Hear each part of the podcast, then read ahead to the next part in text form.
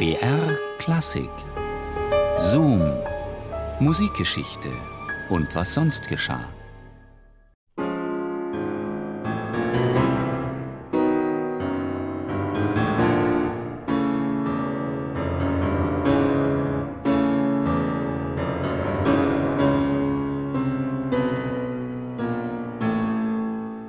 In meinem Alter ist es geraten, zu Hause zu bleiben.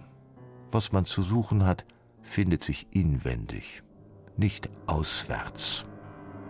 Schrieb ein einstmals vielreisender Klaviervirtuose. Er hatte sich, gerade 50 Jahre alt, in ein römisches Kloster zurückgezogen, um ein zweiter Palestriner zu werden. Franz Liszt schien sich in dieser Rolle gut zu gefallen. Diese Mission, die Erneuerung der katholischen Kirchenmusik, hatte ihm ein undurchsichtiger römischer Kardinal eingeredet, Bruder des Schwiegersohns der langjährigen Dauergeliebten von Franz Liszt aus Weimar.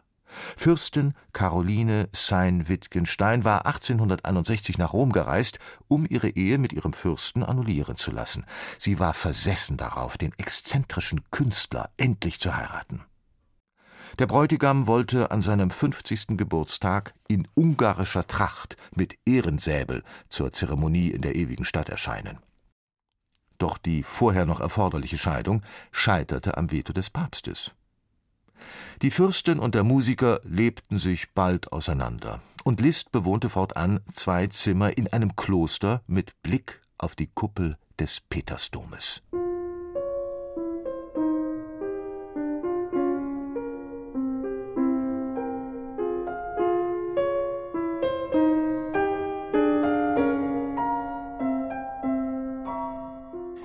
Habe Liszt kennengelernt. Auffallend dämonische Erscheinung. Groß, hager, lange graue Haare. Diese Lebensweise ist vorläufig wohl nur eine seiner Bizarrerien. Für die Welt, damit sie sich mit ihm beschäftigt. Bemerkte ein Besucher. Das verstimmte Klavier entging ihm nicht.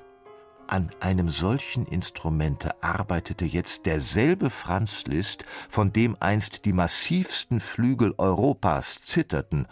Mich amüsiert es immer sehr, ihn wiederzusehen.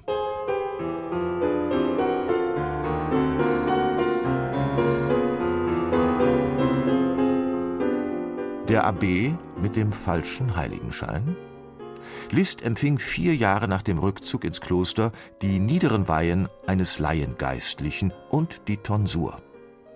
Die Verkürzung seines welthistorischen Haares stand ihm sehr gut, bemerkte ein Freund und fügte hinzu, dabei beabsichtigte er keineswegs der Musik zu entsagen.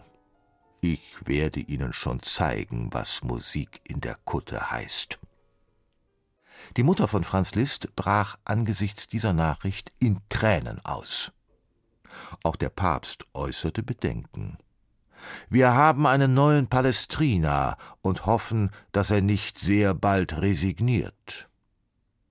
Der neue Abb war ein Weltgeistlicher mit eher freigeistigen Ansichten.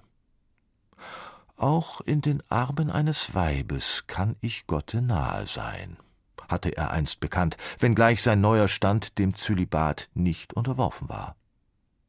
Rombesucher pilgerten zu List, um ihn wie eine Sehenswürdigkeit zu bestaunen. Sobald er sich ans Instrument setzte, verflog alle zur Schau gestellte priesterliche Demut. Wie ein Mephisto saß er am Flügel und schleuderte triumphierend rechts und links seine Blicke.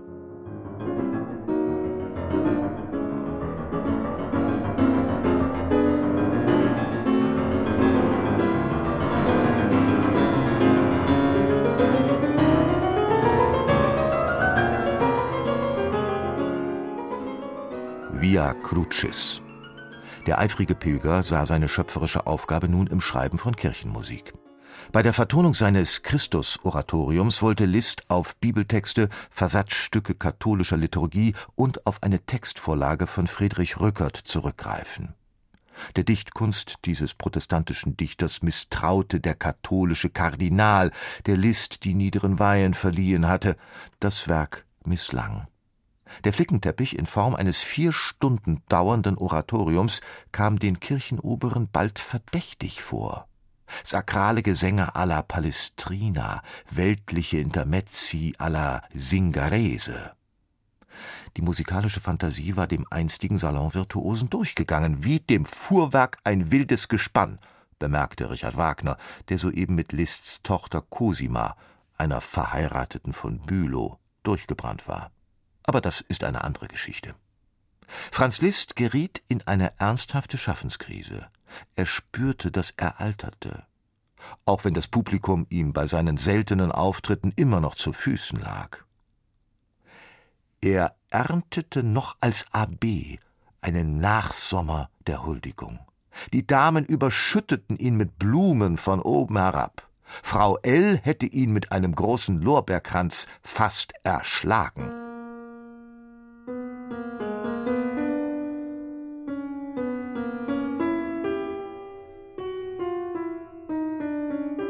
Liszt resignierte angesichts der Misserfolge seiner Oratorien und beschäftigte sich wieder mit Klaviermusik. Er komponierte Variationen über ein chromatisches Thema aus einer Kantate von Bach. Weinen, Klagen, Sorgen, Zagen. Der römischen Depression entkam er erst, als er wieder zurück nach Weimar zog. Die Fürstin, die ihn einst heiraten wollte, blieb in der ewigen Stadt. Sie verließ das Haus nicht mehr und verbrachte die Zeit in abgedunkelten Räumen. Dort schrieb sie an ihrem Lebenswerk, einer Geschichte der Kirche und ihrer Irrtümer in 24 Bänden. Sie saß im Zentrum eines großen Salons wie die Spinne in ihrem Netz, berichteten Besucher, die nur selten zu ihr vordrangen. Franz Liszt fand in Weimar wieder ins weltliche Leben zurück. Ihm warf die fromme Fürstin vor, er vergeude seine Zeit in der Provinz, anstatt ein zweiter Palestriner zu werden. Doch diese Mission hatte Liszt nach neun Jahren in der Stadt am Tiber aufgegeben. Er unterrichtete lieber angehende Klaviervirtuosen.